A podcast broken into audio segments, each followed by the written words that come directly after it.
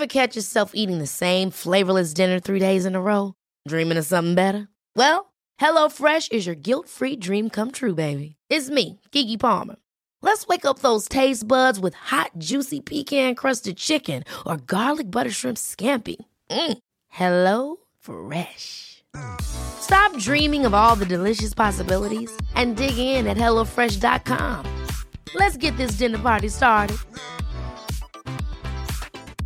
Quality sleep is essential. That's why the Sleep Number Smart Bed is designed for your ever evolving sleep needs. Need a bed that's firmer or softer on either side? Helps you sleep at a comfortable temperature? Sleep Number Smart Beds let you individualize your comfort so you sleep better together. JD Power ranks Sleep Number number 1 in customer satisfaction with mattresses purchased in-store. And now, save 50% on the Sleep Number limited edition Smart Bed for a limited time. For JD Power 2023 award information, visit jdpower.com/awards. Only at a Sleep Number store or sleepnumber.com. Ryan Reynolds here from Mint Mobile. With the price of just about everything going up during inflation, we thought we'd bring our prices down. So to help us, we brought in a reverse auctioneer, which is apparently a thing. Mint Mobile unlimited premium wireless. Ready to get 30, 30, bit to get 30, bit to get 20, 20, 20, bit to get 20, 20, bit to get 15, 15, 15, 15 just 15 bucks a month. So, Give it a try at mintmobile.com slash switch. $45 upfront for three months plus taxes and fees. Promo rate for new customers for limited time. Unlimited more than 40 gigabytes per month. Slows. Full terms at mintmobile.com. Herzlich willkommen zu Auf Deutsch gesagt, dem Podcast für fortgeschrittene Lernende der deutschen Sprache. Von und mit mir, Robin Meinert. Hallo und herzlich willkommen bei Auf Deutsch gesagt, eurem Podcast für fortgeschrittene Lernende der deutschen Sprache. In dieser Episode spreche ich mit Alex Stolt, einem aufstrebenden Comedian aus Hamburg. Alex hat in diesem Jahr viel erreicht. Unter anderem hat er einen renommierten Kabarettwettbewerb gewonnen, hatte Auftritte im Fernsehen und hat in der größten Veranstaltungshalle Deutschlands gespielt. Zudem ist er, wie auch Jorik Tiede, den ihr schon aus Episode 61 kennt, Gründungsmitglied der Vier Feinde, einem Comedy-Kollektiv aus Hamburg. Und über all das werden wir gleich sprechen und dabei interessanten Wortschatz wie verhaspeln, verkacken oder Redewendungen wie den Arsch aufreißen verwenden. Den Wortschatz werde ich euch natürlich wie immer anschließend in der Sprachanalyse im Detail erklären und jetzt wünsche ich euch aber erstmal viel Spaß mit dem Gespräch. Das Gespräch. Herzlich willkommen beim Auf Deutsch gesagt Podcast, lieber Alex. Herzlich willkommen, danke. Das, herzlich willkommen, sagt man das als Gast? Ich glaube nicht, aber danke, dass ich hier sein darf. Das sagt man. Ja, schön, dass du da bist, auf jeden Fall. Wir steigen gleich mal ein. Dieses Jahr war bisher ja sehr erfolgreich für dich. darüber wollen wir später auch noch sprechen. Aber erstmal bin ich natürlich daran interessiert, wie alles begann. Also, wie bist du zur Comedy gekommen? Ähm, ja, gute Frage. Ich bin, also mein Vater war immer sehr witzig, finde ich zumindest, und auch sehr Comedy interessiert. Also bei uns lief das früher im Fernsehen halt, alles, was es so gab. Äh, an Comedy im Fernsehen hat er eigentlich immer angeguckt und äh, mein großer Bruder war dann auch ähnlich und so bin ich so ein bisschen damit aufgewachsen und habe dann irgendwann gedacht, also ich war nie so der Theater- oder Bühnenmensch jetzt per se oder Klassenclown, aber ich dachte dann irgendwie, dass die Kunstform oder dieses Bühnending an sich mich schon interessiert und dass ich das gern mal selber versuchen würde. Und habe dann in Kiel studiert und da jemanden äh, kennengelernt, der so ein Open Mic, also so eine offene Bühne für Comedy hatte und habe dann äh, ja gefragt, ob ich das vielleicht auch mal probieren könnte. Okay. Was hast du studiert in Kiel? Äh, Deutsch und Philosophie. Ah, Deutsch. Das ist ja für unsere Zuhörerinnen und Zuhörer vielleicht auch ganz interessant. Wie lange hast du studiert? Ähm, ich bin noch eingeschrieben. Ich habe äh, tatsächlich so bis kurz vom Bachelor auch, äh, also ich bin jetzt, ich könnte jetzt die Arbeit fast schreiben, die Abschlussarbeit. Und dann kam aber halt Comedy so ab dem vierten Semester dazwischen und dann wurde es immer schlimmer und immer mehr irgendwie. Mhm. Und dann hat sich die Priorität so ein bisschen verlagert. Und dann, äh, ja, studiere ich jetzt eigentlich seit zwei Semestern gar nicht mehr und mache halt Comedy. Okay, aber offiziell Student dann. Genau, offiziell, ja. Okay.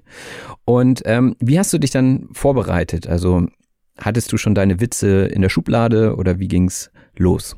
Äh, ich habe schon dann mir auch Wochen vorher Sachen versucht zu notieren und einfach, was ich witzig fand, was ich vielleicht so Freunden immer erzählt habe oder auch absurdere Sachen mir einfach so ausgedacht, auch so ein bisschen bestimmt äh, im Kopf halt dieses Bild gehabt, wie ich es im Fernsehen gesehen habe oder so, so müsste es ja funktionieren, dachte ich mir dann so grob. Und ähm, ja, dann habe ich, dann war ich ganz erleichtert, weil ich kam da hin und dann äh, hat mich der eine Comedian, den ich davor schon mal als Zuschauer irgendwie gesehen habe, wie er auf der Bühne steht, der hat mir dann gesagt, ja, äh, du hast heute deinen ersten Auftritt, äh, hast du denn äh, was vorbereitet oder versuchst du es so? Und dann war ich so ganz stolz, dass ich meinte, ja, ich habe was vorbereitet. Und seitdem immer, wenn ich äh, irgendwo selber bei einer offenen Bühne bin als Comedian und jemand hat seinen ersten Auftritt, frage ich immer, und hast du was vorbereitet oder äh, versuchst du es so?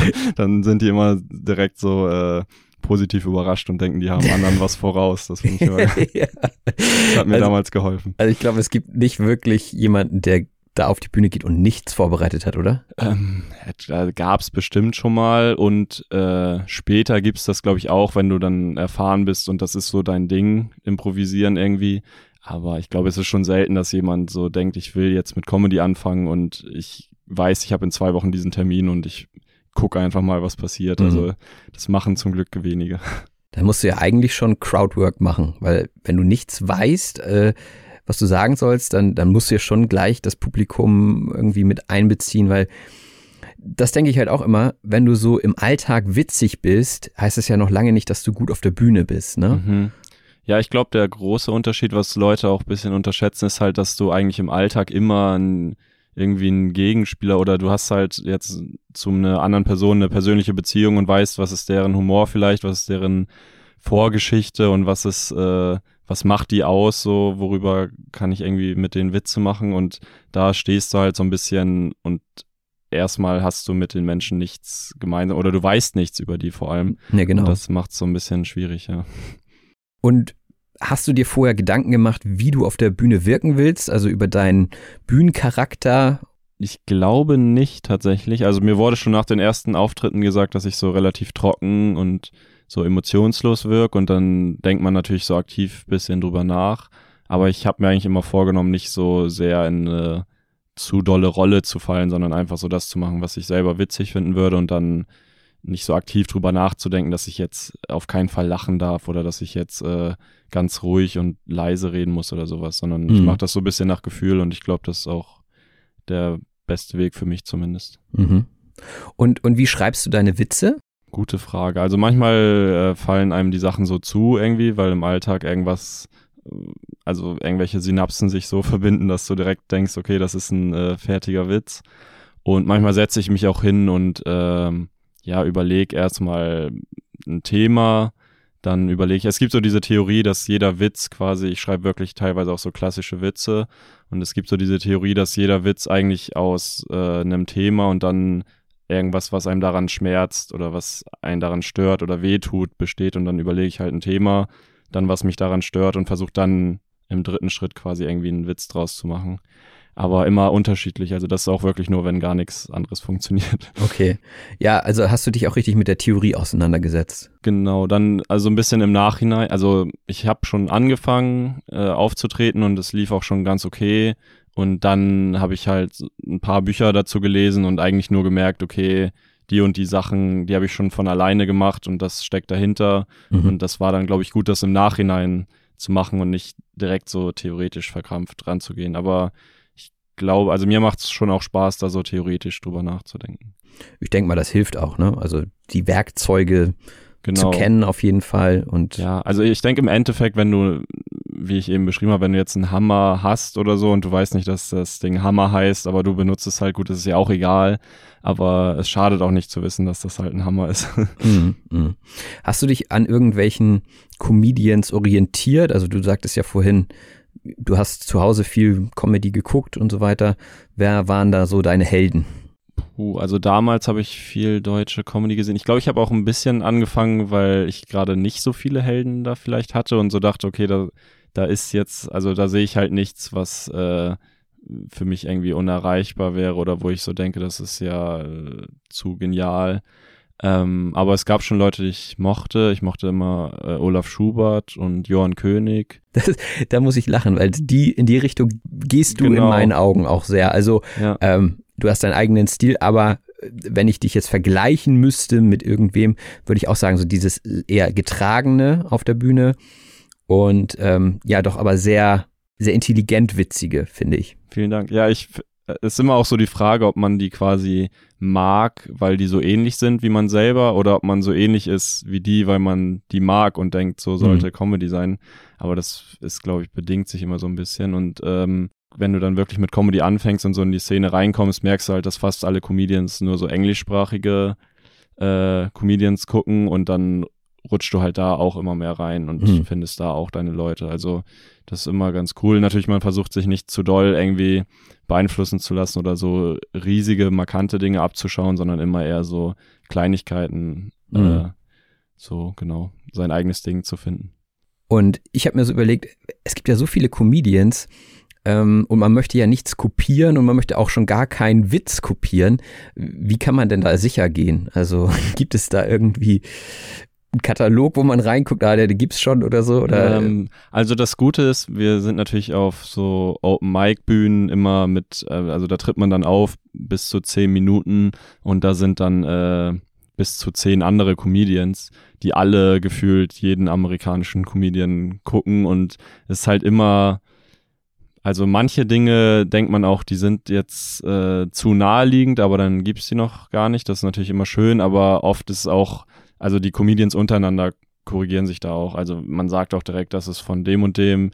Und man muss auch sagen, wenn man wirklich was aus seinem Herzen, also wirklich sich irgendwie anstrengt, was zu schreiben und wirklich eine gute Idee hatte, ist es selten, dass ein Comedian genau die Idee auch schon hatte und genauso rüberbringt. Also man hat mhm. dann ja schon immer irgendwie noch so sein eigenes Ding und darum ist es auch oft bei Comedians schon eigentlich nachweisbar und offensichtlich, wenn es dann absichtlich geklaut ist, weil es dann wirklich exakt gleich ist und man vielleicht auch auf der Bühne merkt, okay, der redet gerade so, wie er sonst eigentlich nicht redet, sondern mhm. eher wie der Comedian, von dem er das halt genommen hat, so. Ähm, darum ist das eher so ein Ding, wo sich die Comedians untereinander dann äh, korrigieren und darauf hinweisen. Ja, ich kann mir vorstellen, also Themen, ne, du kannst ja zu jedem Thema äh, verschiedene Perspektiven bringen. Also ähm, es mag einen vielleicht ein bisschen demotivieren, wenn die andere Person schon zu dem Thema ganz viel gemacht hat, wo man jetzt selbst gerade so viele Ideen zu hat. Aber ja, dann deswegen ist es ja noch lange nicht geklaut. Genau, aber das ja, so würde ich das auch sehen. Vor allem auch dieses demotivierende kenne ich auch. Also wenn ich jetzt so einfach nur den Gedanken habe, ja, das und das Thema und dann weiß ich aber, ah, mein Lieblingscomedian aus Amerika, der das seit 50 Jahren macht und äh, sich schon den Arsch abgearbeitet hat dafür so ungefähr, hat jetzt gerade so zehn Minuten dazu gemacht, die ich so genial finde, dann ist es auch sehr schwierig, mental habe ich das Gefühl, es ist schwierig, dann andere Wege zu gehen mhm. als die Person. Also weil wenn ich an, das ist ja auch das Coole an Comedy, wenn ich ein bestimmte Ding im Alltag sehe, muss ich immer an diesen einen Witz denken vielleicht. Und dann ist es schwierig, die Sache nochmal von einer anderen Perspektive zu betrachten, wenn ich schon so geprägt ja. bin davon irgendwie. Ja, das glaube ich. Ähm, ja, gucken wir mal auf dieses Jahr.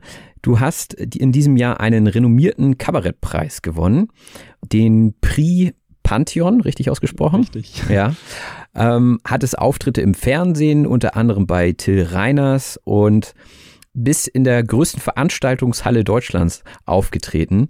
Ähm, und dabei machst du ja erst seit 2019 Comedy. Erstmal vielleicht die übergeordnete Frage. Wie fühlt sich dieser Hype gerade an?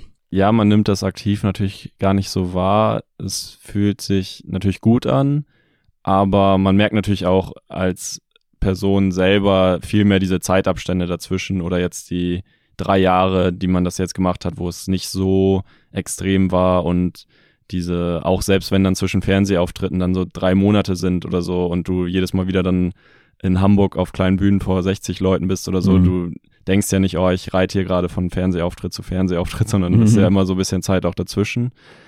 Aber es fühlt sich auf jeden Fall gut an und ich kann es, glaube ich, im Moment auch ganz gut genießen. Also es ist auch nicht zu viel oder so, sondern es ist einfach nur angenehm, dass man denkt, okay, jetzt so langsam, es passiert ein bisschen was und ich mache das nicht umsonst und irgendwie kann das wirklich was werden. So, das ist halt schon schön, also fühlst du dich davon jetzt nicht irgendwie überwältigt? Weil ich kann mir schon vorstellen, wenn es heißt, so du spielst jetzt in dieser großen Halle, ähm, dass man da schon vielleicht die ein oder andere Nervosität entwickelt. Ja, also es war natürlich in dem Fall auch besonders, weil wir den Termin, ja, ich bin mit meinen Freunden vier Feinde, heißen wir als Gruppe Und wir haben uns äh, die Halle ja selber quasi gemietet Mhm. und haben ja so ähm, eben öffentlich erzählt, wir sind die Unbekanntesten, die da je gespielt haben und haben da dann wirklich so ein halbes Jahr lang immer für Werbung gemacht auf allen Kanälen und das immer irgendwie versucht, dass da Leute kommen. Und dann war es natürlich, wirkt es für uns äh, nicht so, als wäre es aus dem Nichts da, sondern wir Mhm. haben halt ein halbes Jahr irgendwie an nichts anderes gedacht und dann konnte man sich langsam so drauf einstellen, dass das äh, tatsächlich stattfinden wird und ähm, ja, das kommt dann immer, nach außen hin wirkt das dann so schnell und äh, wenn man die Person selber ist, dann weiß man halt schon, dass man da auch viel Zeit reingesteckt hat so und dann, ja, das nimmt natürlich nicht die Nervosität, aber man fühlt sich so ein bisschen ähm, legitimiert dazu. Ja, ja. Ja, genau. Du hattest jetzt ja gerade schon die vier Feinde angesprochen. Ihr seid ein Comedy-Kollektiv und ähm, wie ist es dazu gekommen? Also hatte das was mit dieser Halle zu tun auch direkt oder wie seid ihr überhaupt drauf gekommen? Gibt es das sonst irgendwie auch öfter in der Comedy? Also bei uns war so ein bisschen der Punkt, äh, ich will nicht angeben, aber ursprünglich war das so mein, ich glaube, der erste Impuls kam von mir, weil ich so das Gefühl hatte, früher gab es in Deutschland halt so Fernsehshows, über die du bekannt werden konntest, äh, so TV Total oder Harald Schmidt. Dann gab es eine Zeit lang äh, Nightwash im Internet, wo du, also ein Internetformat, über das du irgendwie schnell bekannt werden konntest. Mhm. Und all diese Dinge nehmen gerade so ein bisschen ab. Also der Einfluss von diesen Kanälen, von diesen großen Playern nimmt irgendwie so ab. Und das ist halt irgendwo angenehm, dass du nicht abhängig bist von Leuten, aber andererseits ist es halt schwierig, jetzt so voranzukommen als Comedian Mhm. und irgendwie bekannter zu werden. Und dann dachte ich, das sind, also irgendwie wir vier kannten uns schon und fanden uns halt gut auf der Bühne und sind auch so in unserem Alter eigentlich, also es gibt wenige in unserem Alter, die so schon wissen, ich will das auf jeden Fall wirklich auch ernsthaft machen Mhm. und ich riskiere auch, dass es schief geht und ich halt so ein klassischer armer Künstler werde irgendwie. Und dann dachte ich, eigentlich müssten wir uns halt zusammentun und ähm, unsere Kräfte so ein bisschen bündeln und äh, ja, das so versuchen über Instagram und so Social Media quasi aufzuziehen, wo wir einzeln alle nicht so super äh, begabt sind, aber zu viert Hm. Kriegen wir das halt schon gut hin, weil es halt die vierfache Kraft ist einfach. Und genau, es gab das auf jeden Fall auch schon vorher. Also es gab, äh, ich glaube so um 2000, boah, kann jetzt falsch sein, 2010 rum, äh, Rebel Comedy. Die Mhm. haben damit angefangen. Das war, ähm, ich glaube, eine Gruppe nur mit äh, Migranten, also Comedians, die äh, Eltern in anderen Ländern äh, hatten und hier aufgewachsen sind, die auch sich so ein bisschen unterrepräsentiert gefühlt haben und dann auch so ihr eigenes Ding gemacht haben, was auch super erfolgreich war. Und es gibt es ab und zu und genau bei uns war halt der Grund, dass wir einfach dachten, okay, wir sollten die Kräfte bündeln. Mhm. Das hat ja auch wunderbar geklappt. Also gerade diese Nummer mit der Lanxess Arena. Aber es war auch eher so, ein- so ein Zufall, oder? So ein bisschen Glück hat er doch jetzt auch mit reingespielt, oder? Auf jeden Fall. Also ich glaube, wir hatten eine gute Grundidee. Und zwar haben wir da ja angerufen und äh, haben gefragt, ob wir da in so einem Konferenzraum oder sowas vielleicht spielen könnten. Also in einem kleinen Raum in der Arena. Einfach nur, um dann schreiben zu können, wir waren in der Arena und haben da gespielt. und äh, witzigerweise hat die Frau, die da verantwortlich ist, äh, die Idee halt total verstanden und musste uns ein bisschen aufschieben, aber hat dann irgendwann halt gesagt, ihr könnt da spielen und um in diesem Raum zu spielen, muss aber eh die ganze Arena frei sein, weil das geht nicht, dass ihr da spielt, während da eine andere große Show ist. Und äh, ich habe aber einen freien Tag in der Arena, wo die ganze Arena frei ist. Und äh, dann hat sie uns das quasi angeboten, dass wir da wirklich spielen könnten. Und dann haben wir gesagt, ja, okay, dann versuchen wir das. Also notfalls stehen wir in der riesigen Halle und da sind nur 200 Leute oder so, aber dann ist es auf jeden Fall irgendwie eine einmalige Sache und eine einmalige Chance und Mhm. dann haben wir es gewagt. Und das klingt ja auch erstmal nach einer richtig verrückten Idee. Und diese verrückte Idee wurde dann ja auch weitergetragen in anderen Comedy-Formaten. Also gerade über Podcasts habe ich das ein paar Mal gehört. Und ja, dann wurde das Ganze sehr schnell, sehr groß. Und äh, ja, könnte man fast denken, dass das irgendwie so ein Plan war dahinter. So. Ja, also der Plan stand dann ab dem Moment, wo wir halt die, äh, wo die, uns die große Arena wirklich angeboten wurde, da dachten wir, okay, das hat halt Potenzial und das ist halt eine super witzige Aktion und wir können da mega viel mitmachen und wir kennen auch andere große Comedians, die sowas auf jeden Fall witzig finden werden und bestimmt irgendwie unterstützen würden. Und äh, ab dem Moment, ein Plan ist halt ein großes Wort, aber dann hatten wir schlagartig quasi zumindest eine Idee, was wir daraus machen wollen, Mhm. nämlich einfach möglichst viele Leute da irgendwie hinkriegen. Und ähm, ja, dann wirkt es wahrscheinlich besser geplant, als es am Ende war. Mhm, ja. Und, und wie war es dann am Ende für euch? Also ich kenne euch jetzt ja auch aus dem Comedy-Keller, da sind dann, weiß ich nicht, 100 Leute oder so und dann auf einmal hattet ihr irgendwas bei 3500 Gäste. Mhm. Ja, und dann diese Halle halt, ne? Ja. Also wie hat sich das angefühlt? Äh, unfassbar, also wirklich gut. Das äh, war, glaube ich, für uns alle der schönste Auftritt, den wir bisher hatten. Also die Erwartung war natürlich auch hoch, so vom Publikumsseite, aber auch von unserer, aber das hat wirklich alles gepasst und gestimmt. Vor allem, weil man ja auch sagen muss, wir sind alle noch nicht als Gruppe vorher unterwegs gewesen oder auch einzeln als Solokünstler, dass wir gesagt haben, ich bin hier, kauf Tickets und da kommen wirklich Leute nur für uns. Hm. Und in dem Fall war es wirklich so, das war unsere größte, mit Abstand unser größter Auftritt. Und dann waren es auch noch alles unsere Leute, die wirklich uns sehen wollten. Und die Kombination war halt wirklich äh, schön und auch äh, schwierig zu verarbeiten dann irgendwie im Nachhinein. Mhm, das glaube ich. So ja. viele Menschen waren. Ja.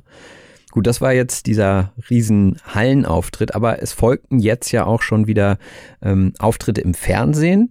Zum Beispiel hatte ich ja gesagt, wie bei der Happy Hour von Till Reiners. Wie ist das? Beziehungsweise grundsätzlich ähm, kann ich mir auch vorstellen, dass man aufgeregt ist. Ne? Mhm. Und dann ist ja aber auch Material einfach mal in der Welt. Ne? Mhm. So, wie geht man damit um? Ja, ist interessant, weil man unterschätzt das immer bei Comedians so ein bisschen, wie schwer das ist, dieses Material halt zu kriegen und dann auch wie behutsam man damit irgendwie umgeht. Also man will natürlich nicht, dass man irgendwann auf Tour ist mit äh, 70 Minuten und die Leute kennen irgendwie 50 Minuten schon. Hm. Und ähm, ja, da muss man überlegen. Ich glaube, am Anfang als Comedian hast du gar keine andere Chance, wenn du dann deine ersten Fernsehauftritte und so haben darfst. Dann musst du halt einfach deine besten Sachen zeigen und auch ab und zu was Neues äh, quasi verbrennen. Einfach nur, also in die Welt rausgeben und einfach nur hoffen, dass das halt was bringt und neue Leute auf dich aufmerksam werden. Weil, naja, am Ende kommst du sonst nie zu Tour und es kommen gar keine Leute live, die enttäuscht sein können. Mhm. Also irgendwo musst du ja äh, es erstmal schaffen, dass Leute auf dich aufmerksam werden. Und ja, ansonsten ist natürlich diese Fernsehwelt überhaupt total interessant und neu und komisch. Also nicht, die ist natürlich nicht neu an sich so, sie ist eigentlich ja eher so ein bisschen am Aussterben, aber ist halt eine ganz andere Welt, wenn du da hinkommst und du trittst um 20 Uhr auf und irgendwie um 14 Uhr sollst du schon dahin für Proben und du spielst aber nur fünf Minuten und wirst Mhm. dafür den ganzen Tag da geschminkt und was weiß ich.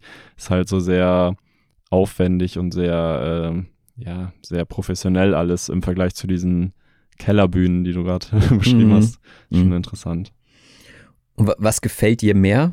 Puh, also ich glaube, wenn ich jetzt jede Woche drei Fernsehauftritte hätte, dann würde ich schon die Kellerbühnen eher vermissen. Also äh, vom reinen Auftreten her macht es schon Spaß. Du hast natürlich im Fernsehen, gerade wenn du das jetzt nicht so oft machst, hast du schon dieses, du bist halt einfach stolz, dass du im Fernsehen bist und denkst, oh, ich bin hier irgendwie auf einmal wichtig, so ungefähr. Mhm. Aber rein vom Spaßfaktor auf der Bühne sind auf jeden Fall diese Kellerbühnen besser, weil die- die Leute, die im Fernsehen, im Publikum, im Live-Publikum sitzen, natürlich auch irgendwie immer wissen, dass sie jetzt gerade gefilmt werden und vielleicht auch, dass sie teilweise lachen und klatschen müssen, so ungefähr. Mhm. Also so einfach vom Feeling.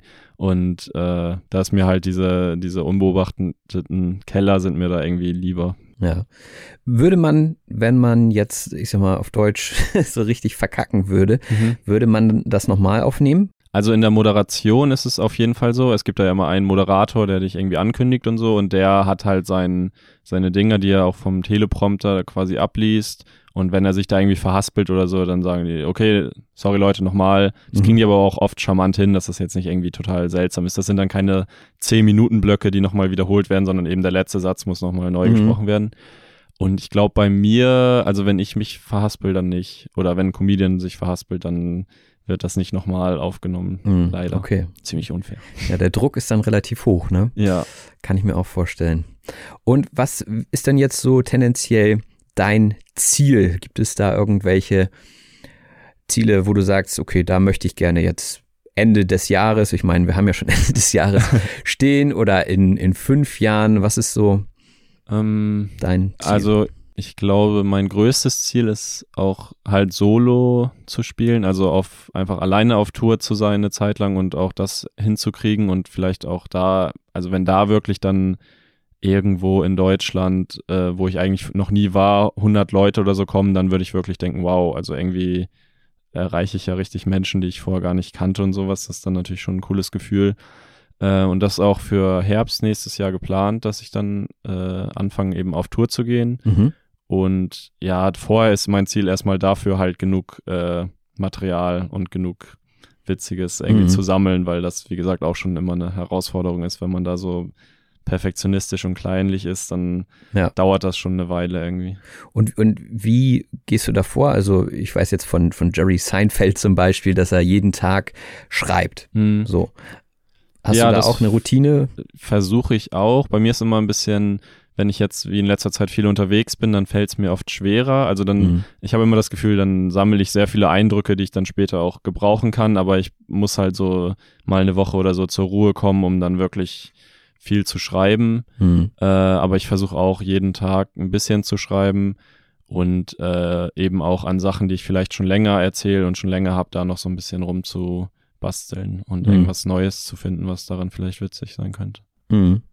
Also du versuchst das, was du hast, noch auszubreiten, weil letzten Endes ist es ja so, man braucht ja schon die Zeit. Ne? Letzten Endes ist ja das Ziel, die Zeit irgendwie möglichst gut zu füllen. Ja, Ja.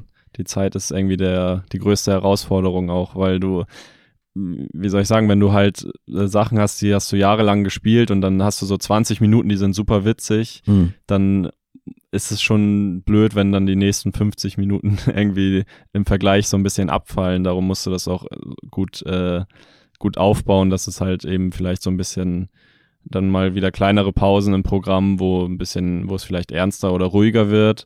Aber wenn du halt deine ganzen Sachen raushaust und äh, 30 Minuten sind super und die sind schon alle müde, gelacht so ungefähr und dann äh, wird es danach nur schlimmer, dann ist es, also man muss auch dramaturgisch so ein bisschen gucken, dass es vielleicht äh, gut gemacht ist. Ja, aber klingt gut. Äh, viel Glück dir auf jeden Fall dabei.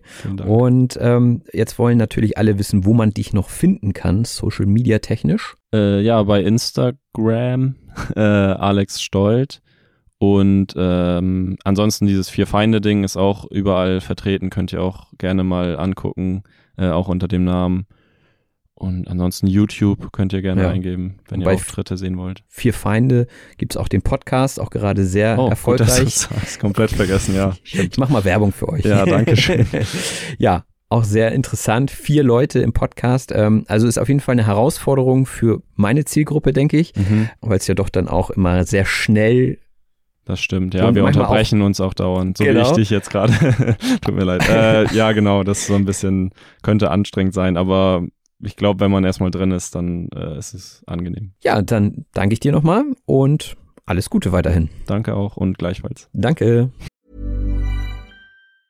Mom deserves the best, and there's no better place to shop for Mother's Day than Whole Foods Market. They're your destination for unbeatable savings, from premium gifts to show-stopping flowers and irresistible desserts. Start by saving 33% with Prime on all body care and candles. Then get a 15-stem bunch of tulips for just $9.99 each with Prime. Round out Mom's menu with festive rosé, irresistible berry chantilly cake, and more special treats. Come celebrate Mother's Day at Whole Foods Market. Hey, it's Ryan Reynolds, and I'm here with Keith, co star of my upcoming film, If, only in theaters, May 17th. Do you want to tell people the big news? All right, I'll do it. Sign up now and you'll get unlimited for $15 a month in six months of Paramount Plus Essential Plan on us. Mintmobile.com slash switch. Upfront payment of $45 equivalent to $15 per month. Unlimited over 40 gigabytes per month. Face lower speeds. Videos at 480p. Active Mint customers by 531.24 get six months of Paramount Plus Essential Plan. Auto renews after six months. Offer ends May 31st, 2024. Separate Paramount Plus registration required. Terms and conditions apply if rated PG. Die Sprachanalyse. Und da sind wir auch schon in der Sprachanalyse, dem Teil des Podcasts, in dem wir nochmal gemeinsam durch den relevantesten Wortschatz für fortgeschrittene Lernende gehen. Und wie gewohnt gibt es auch zu dieser Episode ein kostenloses Handout, das ihr in der Beschreibung zu dieser Episode findet und herunterladen könnt. Und wenn ihr diese Liste geöffnet habt, dann gehen wir jetzt durch den Wortschatz, der sich per se nicht von alleine erklärt. Per se ist nämlich auch schon das erste Wort in der Liste und heißt so viel wie von selbst oder auch grundsätzlich. Alex hatte es jetzt im Sinne von grundsätzlich genutzt. Er hatte nämlich gesagt, er sei nicht per se der Klassenclown gewesen. Das heißt, er ist nicht grundsätzlich der Typ gewesen, der damals in der Schule Witze gemacht hat und regelmäßig auffällig war. Diese Person würde man nämlich als Klassenclown bezeichnen. Also ein Clown ist normalerweise eine Person im Zirkus, die die Leute unterhält und etwas tollpatschig wirkt. Und darüber machen sich dann meistens die Kinder, aber auch manchmal die Erwachsenen lustig. Und natürlich macht man sich auch, wenn man erwachsen ist, gerne über Comedians lustig. Und zwar passiert das manchmal bei der offenen Bühne. Die offene Bühne ist eine Show, in der mehrere Künstler oder Gäste spontan auftreten können. Also man kann da hingehen und sagen, ja, heute möchte ich gerne auftreten und dann kann man auf die Bühne. Deswegen heißt es offene Bühne. Ganz so einfach ist es bei einem Studium nicht, dafür muss man sich nämlich zunächst einschreiben. Sich einschreiben heißt offiziell in eine Aufnahmeliste eintragen. Und auch Alex ist noch an der Universität eingeschrieben, aber momentan hat Comedy Priorität bei ihm. Die Priorität ist einfach die größere Bedeutung oder der Vorrang. Also Comedy hat gerade bei ihm Vorrang, das heißt, die Comedy geht gerade vor. Und am Anfang des Gesprächs haben wir uns über die Anfänge seiner Karriere unterhalten und da ging es eben um die offene Bühne unter anderem. Und ich fragte ihn, ob er seine Witze schon in der Schublade hatte. Etwas in der Schublade haben heißt etwas sofort abrufbar haben. Ihr könnt euch eine Schublade vorstellen. Oftmals findet man Schubladen in einem Schrank oder in einem Schreibtisch und diese kann man rausziehen und wieder reinschieben, deswegen auch Schublade. Und hier packt man Sachen rein. Unter anderem zum Beispiel Zettel. Und auf diese Zettel könnte man ja theoretisch Witze schreiben. Das heißt, man könnte diese Witze wirklich in der Schublade haben, aber oftmals ist das nur im übertragenen Sinne gemeint. Das heißt, wenn jemand einen Plan hat, der fertig ist und ihn noch nicht veröffentlicht hat, dann hat er ihn in der Schublade.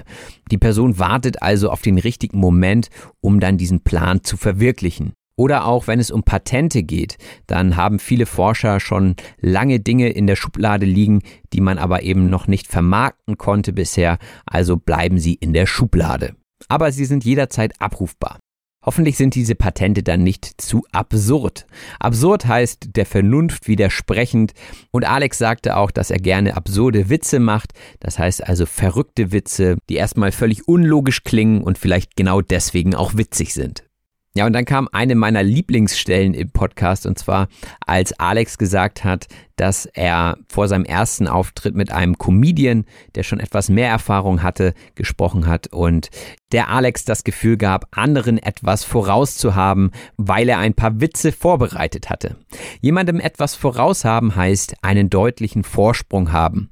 Also wenn ihr zum Beispiel mehr Erfahrung habt in einem Gebiet, angenommen ihr macht einen Sport schon seit zwei, drei Jahren und ihr tretet gegen einen Neuling, also einen Newcomer an, dann habt ihr ihm natürlich etwas voraus, nämlich die Erfahrung aus den letzten Jahren. Und das kann man natürlich auch wieder auf die Comedy beziehen. Und das nächste Wort kommt auch aus dem Englischen, wie so viele im Comedy-Bereich, und zwar das Crowdwork. Das Crowdwork ist die Interaktion mit dem Publikum einer Comedy-Show. Also wenn ihr Fragen stellt wie, na, woher kommst du? Was machst du beruflich? Dann müsst ihr natürlich auch immer mit einer Antwort rechnen und auf diese Antwort müsst ihr dann spontan, mehr oder weniger spontan reagieren. Das heißt, ihr habt beim Crowdwork auch immer einen Gegenspieler. Der Gegenspieler ist eine Person, die zu einer anderen in Wechselwirkung steht. Das heißt, ihr erzählt was, stellt eine Frage und dann gibt der Gegenspieler euch eine passende Antwort. Und es gibt Comedians, die viel Crowdwork machen und es gibt Comedians, so wie zum Beispiel Alex, der eher weniger mit dem Publikum interagiert. Dafür hat Alex einen sehr trockenen Humor. Trockener Humor bedeutet Humor, der seine Wirkung wesentlich aus der Tatsache bezieht, dass die jeweilige Äußerung nicht erkennbar von Emotionen begleitet ist. Also, wenn ich nicht viel Leidenschaft in meine Sätze bringe, wenn ich sie eher monoton ausspreche, dann habe ich trockenen Humor. Und ich persönlich bin ein großer Fan von trockenem Humor. Ihr könnt ja gerne mal kommentieren, ob ihr auch trockenen Humor mögt. Besonders wichtig bei trockenem Humor ist natürlich dadurch, dass man nicht so viel Emotion reinlegt, dass der Witz auf jeden Fall gut sein muss. Und ich hatte Alex ja danach gefragt, wie er seine Witze schreibt und er hat gesagt, einige fallen ihm einfach zu. Jemandem zufallen heißt sich von selbst ergeben. Das heißt beispielsweise, man duscht gerade und dann hat man eine super Idee für einen Witz. Da könnte man dann auch von einem Zufall sprechen, das sagen wir ja auch, wenn etwas einfach so passiert ohne dass man es vorher geplant hat. Also ihm fallen die Witze manchmal zu. Und zwar verbinden sich da einfach irgendwelche Synapsen, sagte er. Die Synapse ist eine der Übertragung von Reizen dienende Verbindung zwischen Nerven oder Sinneszellen. Das ist jetzt ein Fachbegriff aus der Medizin. Da kann und will ich auch gar nicht mehr so viel dazu sagen. Wichtig ist nur, dass die Synapsen funktionieren, damit alles rund läuft. Auch sollte man nicht verkrampft sein auf der Bühne. Verkrampft heißt so viel wie unfrei und gehemmt. Also wenn ihr verkrampft seid, dann sind eure Muskeln angespannt und ihr seid völlig aufgeregt. Und das ist natürlich nicht gut für eure Bühnenperformance, also für eure Art und Weise, wie ihr dort vorne auf der Bühne steht. Jedenfalls kommt ihr wahrscheinlich nicht rüber wie ein Held, wenn ihr so verkrampft seid. Der Held ist jemand, der auf seinem Gebiet hervorragendes leistet und deswegen bewundert wird. Also ihr kennt ja vielleicht auch Superhelden wie Superman oder Batman. Ja, das sind so Superhelden. Aber es gibt natürlich auch ganz normale Menschen, die Helden sein können, wie zum Beispiel Sanitäter oder Ärzte oder aber auch Comedians.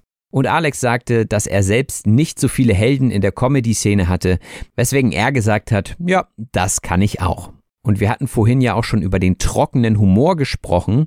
Und ein Teil des trockenen Humors ist auch, dass man die Witze nicht ganz schnell vorträgt, sondern dass es etwas getragen ist.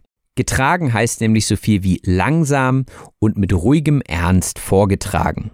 Also oftmals klingt das gar nicht wie ein Witz, weil es sehr langsam und monoton ist, also sehr getragen ist, aber am Ende kommt dann doch eine Pointe, also der Schluss des Witzes heißt Pointe und dann geht alles auf und dann kommt der Witz zum Vorschein.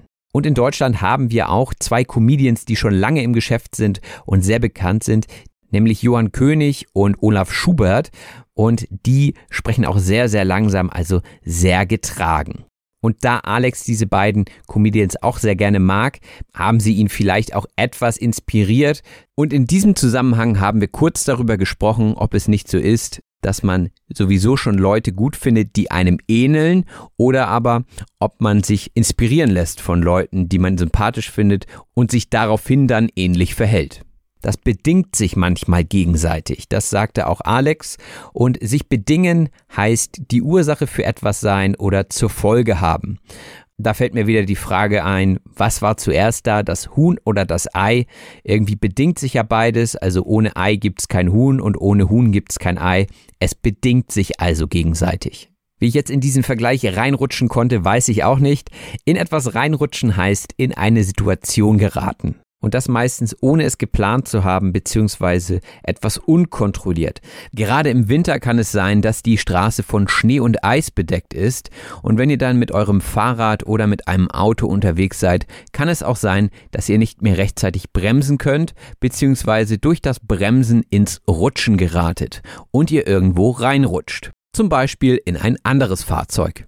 In diesem Moment rutscht ihr also in etwas hinein und das wollt ihr natürlich auch nicht. Das ist nicht so kontrolliert und auch nicht geplant gewesen. Und so kann es auch manchmal im Leben sein, dass sich Dinge einfach so ergeben, die man gar nicht geplant hat und man kann auch in positive Dinge reinrutschen. Alex ist zum Beispiel in die Comedy reingerutscht. Und jeder erfolgreiche Comedian hat auch immer ein markantes Merkmal. Markant heißt etwas, das stark ausgeprägt ist.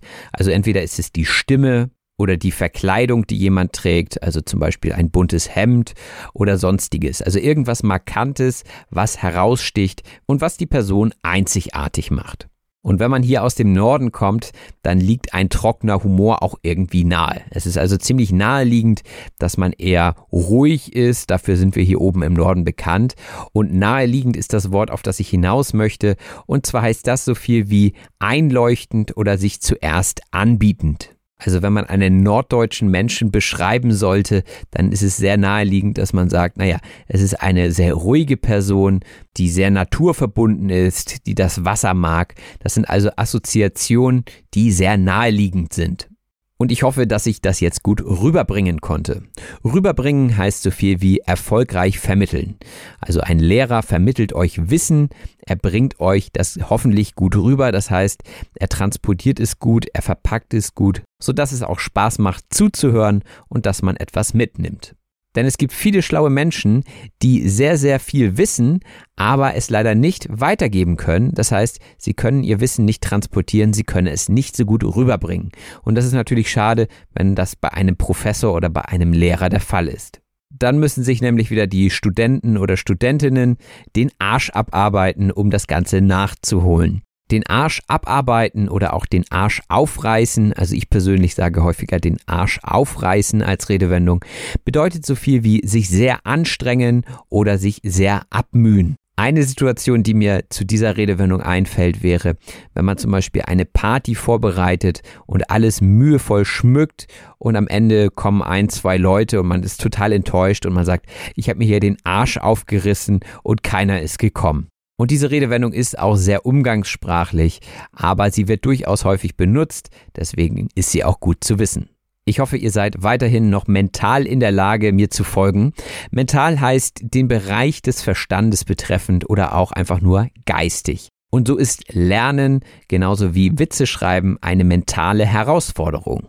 Und Alex erzählte uns im Gespräch auch, dass es eine besondere mentale Herausforderung sei, einen Witz zu einem Thema zu schreiben, wenn bereits ein bekannter Comedian einen Witz zu diesem Thema gemacht hat. Denn dann ist man von diesem Witz schon so sehr geprägt, dass man kaum noch an etwas anderes denken kann. Geprägt sein durch etwas oder von etwas heißt so viel wie sich als Einfluss auswirken. Mein Englisch ist zum Beispiel von eher britischem Akzent geprägt, denn ich höre sehr viele britische Podcasts und so weiter. Und ich war auch eine Zeit lang in England, wie ich euch schon öfter erzählt habe. Dementsprechend ist mein Englisch durch britische Einflüsse geprägt. Und auch der Humor wird natürlich geprägt durch die Erfahrungen, die man zum Beispiel in der Familie mit Humor gemacht hat. In unserem Gespräch ging es dann weiter mit dem überwältigenden Augenblick, als die vier Feinde dann in der Lanxess Arena aufgetreten sind.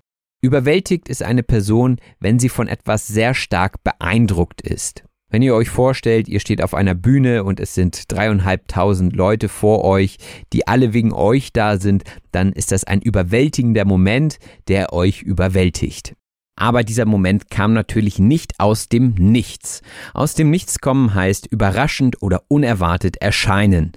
Denn die vier Feinde hatten ein paar Monate Zeit, um sich darauf vorzubereiten und sich mit dem Gedanken anzufreunden, in einer solchen Halle zu spielen.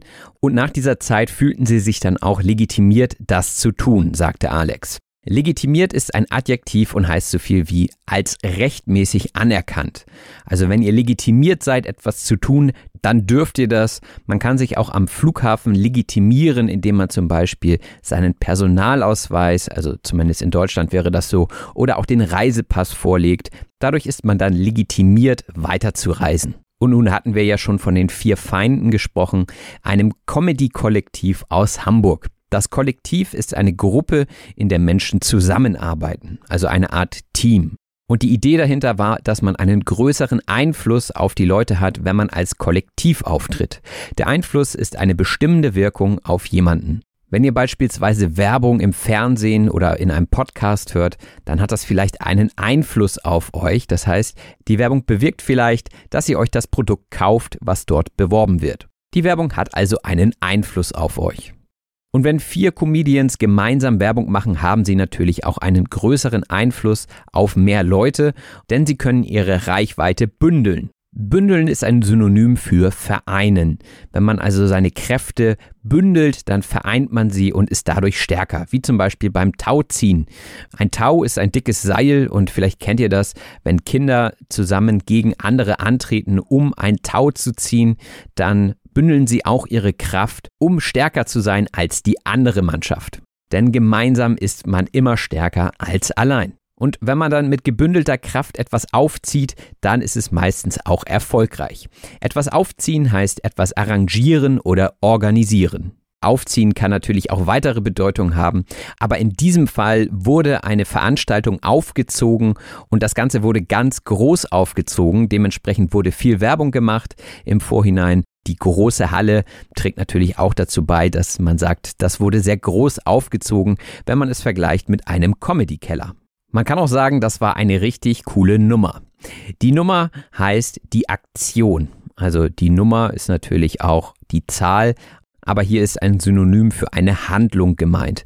Das heißt, man kann sagen, was war das denn für eine komische Nummer, wenn sich jemand komisch verhalten hat, oder man kann auch sagen, was war das für eine coole Nummer, wenn etwas Gutes gemacht wurde. Und Alex erzählte, dass der Termin immer wieder aufgeschoben wurde für diesen Auftritt. Aufschieben heißt auf einen späteren Zeitpunkt verschieben. Und das passiert ja manchmal, wenn man keinen Termin findet, dann schiebt man es immer weiter auf. Bei mir ist es manchmal die Arbeit, die ich immer weiter aufschiebe. Das heißt, eigentlich müsste ich Klassenarbeiten korrigieren.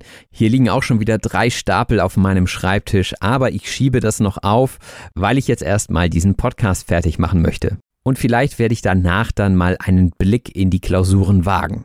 Etwas wagen heißt, ohne das Risiko zu scheuen, etwas tun, dessen Ausgang ungewiss ist. Naja, bei meinen Klassenarbeiten ist das vielleicht nicht so das große Risiko, höchstens für meine Schülerinnen und Schüler, aber etwas wagen ist normalerweise mit Mut verbunden. Also eine große Halle zu buchen ist natürlich ein Wagnis, das wäre das Nomen dazu und ist mit einem Risiko verbunden, weil eine Halle natürlich auch Geld kostet. Denn wenn zu wenig Publikum da ist, wird auch kein Geld verdient. Deswegen war es, wie gesagt, wichtig, auch Werbung zu machen und auch andere Comedians haben diese Informationen weitergetragen. Etwas weitertragen heißt etwas weitererzählen. Oftmals ist es ja bei Gerüchten so, dass die sich von alleine weitertragen. Also wenn man irgendwas hört über den Nachbarn zum Beispiel. Ich glaube, die Nachbarin ist schwanger, ja, dann trägt sich das von alleine weiter, ohne dass man vielleicht weiß, ob es stimmt. Und schlagartig wissen es alle in der Straße. Schlagartig heißt so viel wie plötzlich, schnell und heftig. Da steckt ja auch der Schlag drin und der Schlag ist meistens auch plötzlich, schnell und heftig. Und so können zum Beispiel mehrere Dinge schlagartig hintereinander passieren. Das heißt, heute gewinnt man einen Comedy-Preis und morgen ist man schon in der Zeitung und am nächsten Tag ist man dann schon wieder im Fernsehen. Das kann manchmal schlagartig gehen. Und Alex sagte ja, dass es ihm selbst gar nicht so schlagartig vorkommt und er dazwischen genug Zeit hat, um alles zu verarbeiten. Etwas verarbeiten heißt geistig oder auch psychisch bewältigen. Und gerade wenn man Erfahrungen macht, die etwas außergewöhnlich sind, dann braucht man Zeit, um sie zu verarbeiten. Ein solcher Moment könnte sein, wenn man im Fernsehen auftritt. Das ist nämlich immer auch eine große Chance für Comedians, aber der Nachteil ist, dass das Material dann bekannt ist. Und unter dem Begriff Material versteht man in der Comedy-Branche die Witze. Ein Comedian arbeitet also immer weiter an seinem Material. Und bevor man einen Fernsehauftritt hat, wird man erstmal geschminkt. Schminken ist ein Verb und heißt so viel wie Make-up oder ähnliches auftragen. Und das macht man im Fernsehen gewöhnlicherweise nicht selbst, sondern das machen andere für einen. Man geht in die Maske, so nennt man das, und wird dort geschminkt. Und hoffentlich verkacken die Leute das nicht, denn das würde schrecklich aussehen. Verkacken heißt so viel wie etwas schlecht machen oder auch versagen. Und wie ihr euch denken könnt, ist das ein etwas vulgärer Begriff und sehr umgangssprachlich, aber das sagt man gerne mal. Oft ist es ein Moment, in dem man sich selbst aufregt über die Person, die versagt hat oder meistens ist es man selbst, der dann verkackt hat. Also verkackt ist natürlich sehr negativ aber wenn man versagt, ist das natürlich kein schönes Gefühl und gerade wenn man auf einer Bühne steht, möchte man nicht verkacken. Deswegen benutzen viele Leute im Fernsehen einen Teleprompter. Der Teleprompter ist eine Vorrichtung, die es dem Moderator oder der Moderatorin oder auch anderen Künstlerinnen und Künstlern im Fernsehen ermöglicht, einen vorzutragenden Text von einem Monitor abzulesen, ohne dass man den Blick senken muss. Man kann sich das so vorstellen, dass der Text auf eine Art Scheibe projiziert wird, beziehungsweise gespiegelt wird. Wie das genau läuft, äh, ist jetzt, glaube ich, nicht so interessant.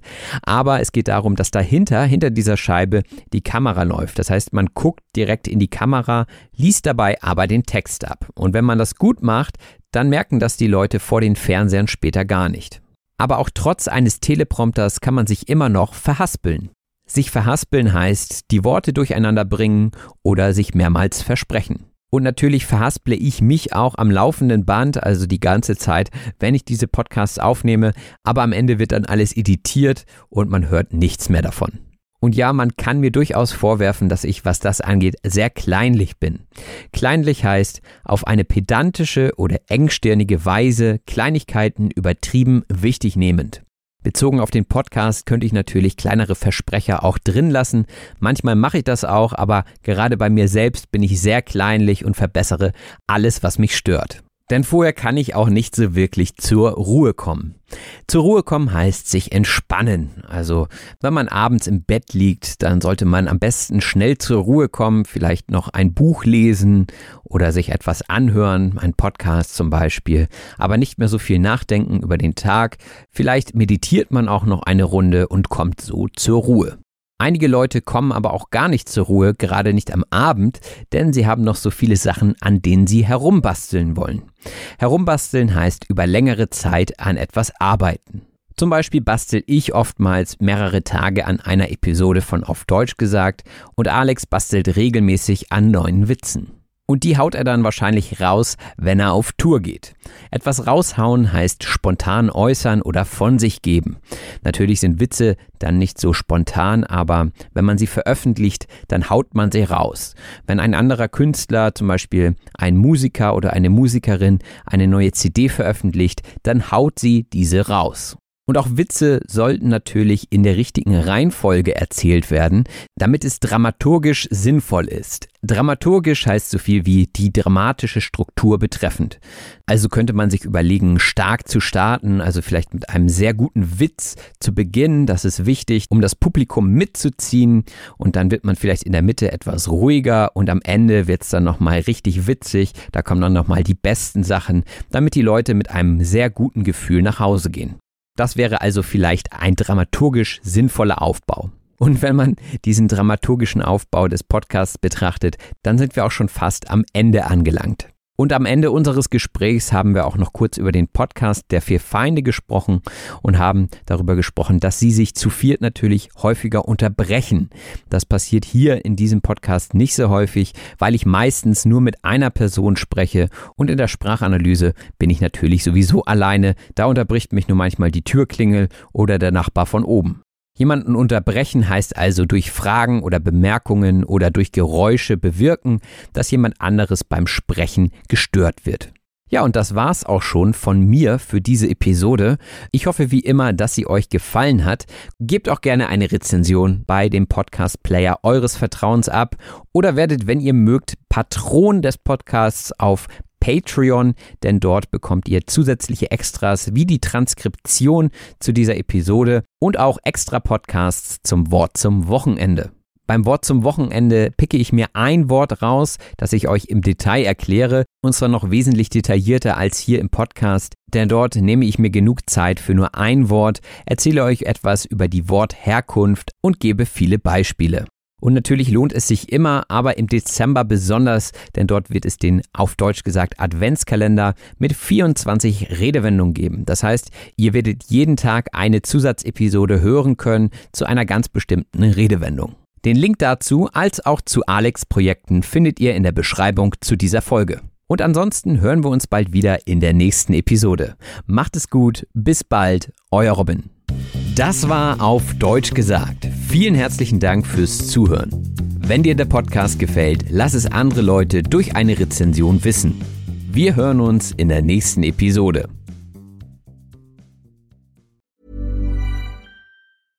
Imagine the softest sheets you've ever felt. Now imagine them getting even softer over time. That's what you'll feel with Bowl and Branch's organic cotton sheets. In a recent customer survey, 96% replied that Bowl and Branch sheets get softer with every wash. Start getting your best night's sleep in these sheets that get softer and softer for years to come. Try their sheets with a 30-night guarantee. Plus, get 15% off your first order at bowlandbranch.com. Code BUTTERY. Exclusions apply. See site for details. Hi, I'm Daniel, founder of Pretty Litter. Did you know cats tend to hide symptoms of sickness and pain? I learned this the hard way after losing my cat, Gingy. So I created Pretty Litter, a health monitoring litter that helps detect early signs of illness by changing colors, saving you money and potentially your cat's life. Pretty Litter is veterinarian developed, and it's the easiest way to keep tabs on your fur baby's health right at home. Go to prettylitter.com and use code ACAST for 20% off your first order and a free cat toy. Terms and conditions apply. See site for details. Planning for your next trip? Elevate your travel style with Quince. Quince has all the jet setting essentials you'll want for your next getaway, like European linen premium luggage options, buttery soft Italian leather bags, and so much more. And is all priced at 50 to 80% less than similar brands. Plus, Quince only works with factories that use safe and ethical manufacturing practices. Pack your bags with high-quality essentials you'll be wearing for vacations to come with Quince. Go to quince.com slash pack for free shipping and 365-day returns.